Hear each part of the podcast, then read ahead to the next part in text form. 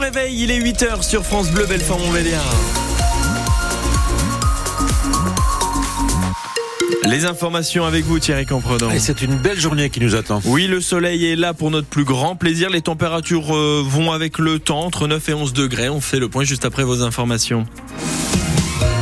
Ils attendaient beaucoup de ce procès, ils sont repartis déçus. Hier, une trentaine de médecins étaient présents devant le tribunal de Montbéliard pour soutenir un de leurs collègues frappé par un patient dans son cabinet à Audincourt. C'était le 30 janvier dernier. Hier, son agresseur, un homme de 68 ans, était jugé, mais alors que le parquet avait requis 4 mois de prison avec sursis, le prévenu a été condamné à un stage de citoyenneté et 1000 euros d'indemnité.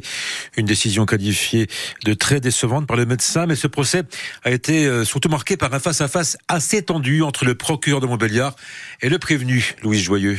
Le procureur est clair. Il ne veut pas faire de cette affaire un exemple, mais promet une réponse pénale ferme à tous ceux qui agressent des soignants. Alors il ne lâche pas le prévenu qui plaide non coupable. Pourquoi avez-vous crié sur la secrétaire? Répondez, vous vouliez aller au contact avec ce médecin. L'échange est tendu. Mais non, mais non, je ne me suis pas énervée, je vais pas me battre à mon âge. L'accusé fond en larmes, prend sa tête dans ses mains et soupire. Mon Dieu, tout ça pour un vaccin. Mais le procureur ne le lâche pas. Vous avez agressé un médecin, c'est grave. La présidente intervient, lui demande de calmer le jeu. Il finit ses réquisitions en s'adressant au prévenu. Vous avez une attitude de victime comme j'en ai rarement vu. Un compte rendu d'audience euh, à retrouver sur francebleu.fr, Belfort-Montbéliard. La garde à vue des deux adolescents accusés d'avoir insulté une patrouille de police dans la nuit de lundi à mardi dans le quartier de l'Arceau à Offmont à côté de Belfort a été levée. Le plus âgé de 17 ans est convoqué devant le juge des enfants le 9 avril prochain. Le plus jeune qui n'a que 13 ans sera lui entendu devant le délégué du procureur de la République le 24 mai. Les débats s'annoncent houleux cet après-midi au Sénat. L'inscription de l'IVG de la Constitution sera examinée à partir de 16h30 par les sénateurs. Mais l'issue du vote est incertain puisque le président du Sénat, Gérard Larcher, s'est déjà dit opposé à cette idée, estimant que le droit à l'avortement n'était pas attaqué en France. De ce côté, le gouvernement tente de mettre d'accord l'Assemblée nationale et le Sénat, mais ce n'est pas si simple.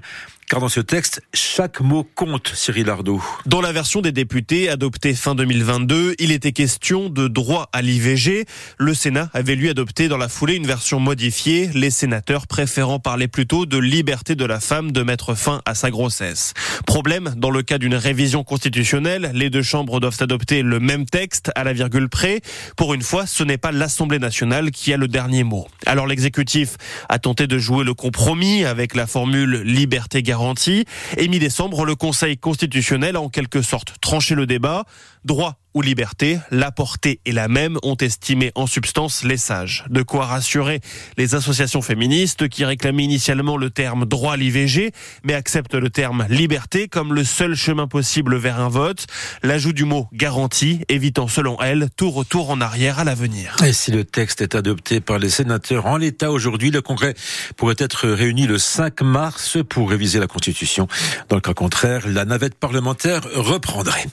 Un lynx a de nouveau été tué hier sur les routes du Doubs. L'animal été retrouvé gisant sur la nationale 57 vers Mamirol dans le sens Pontarlier-Besançon, percuté par une voiture.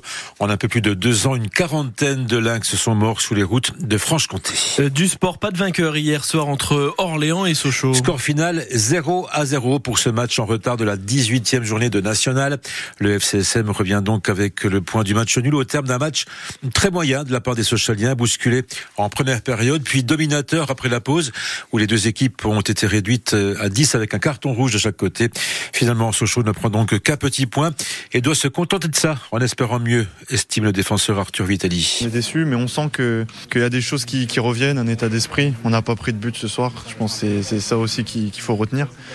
Mais, euh, mais euh, ça suffit pas ça suffit pas. Il y a beaucoup de cartons en première mi-temps, on prend un rouge, enfin tout de suite sanctionné, du coup ça a haché un peu la première mi-temps et c'est dommage, mais bon, c'est pas euh, l'arbitrage encore une fois, c'est pas pas une excuse peut-être de la fatigue mentale, peut-être. Je pense que physiquement, on est, c'est pas ça le problème. Comme l'a dit le coach à la fin du match, ça va pas revenir comme ça d'un coup. C'est à nous de, de, bosser parce que la saison est, loin d'être finie, il reste beaucoup de matchs et on a envie de faire le maximum pour aller chercher quelque chose et pour faire plaisir à nos supporters, nous faire plaisir à nous aussi parce que parce qu'on le mérite. Je pense qu'on doit, on doit mieux faire. Techniquement, on doit être mieux. Et voilà, il faut qu'on arrive à retrouver cette folie qu'on avait offensivement pour remarquer des buts et, aller chercher des victoires. Et au classement de national, Sochaux reste septième à 10 points du deuxième Niort. Prochain match, ce sera lundi avec un déplacement à Rouen. Rouen qui joue ce soir face à Valenciennes en quart de finale de la Coupe de France. Hier soir, Lyon s'est qualifié en battant Strasbourg à l'issue de l'épreuve des tirs au but. Il y avait 0 à 0 à la fin du temps réglementaire. Toujours en football, l'équipe de France euh, féminine d'Hervé Renard dispute ce soir la finale de la Ligue des Nations face à l'Espagne, championne du monde en titre. Coup d'envoi, c'est à 19h à Séville. Et puis, il est sans aucun doute le personnage BD le plus connu de Haute-Saône, le sapeur Camembert, qui a célébré tous les 29 février à Lure, la ville qu'il a vu l'être sous la plume du dessinateur Georges Collomb. Cette année encore, des animations sont prévues à partir de demain jusqu'à dimanche dans toute la ville. Les festivités commencent d'ailleurs dès aujourd'hui avec une exposition photo. Ce sera le thème de notre grand format tout à l'heure à 8h15 sur France Bleu.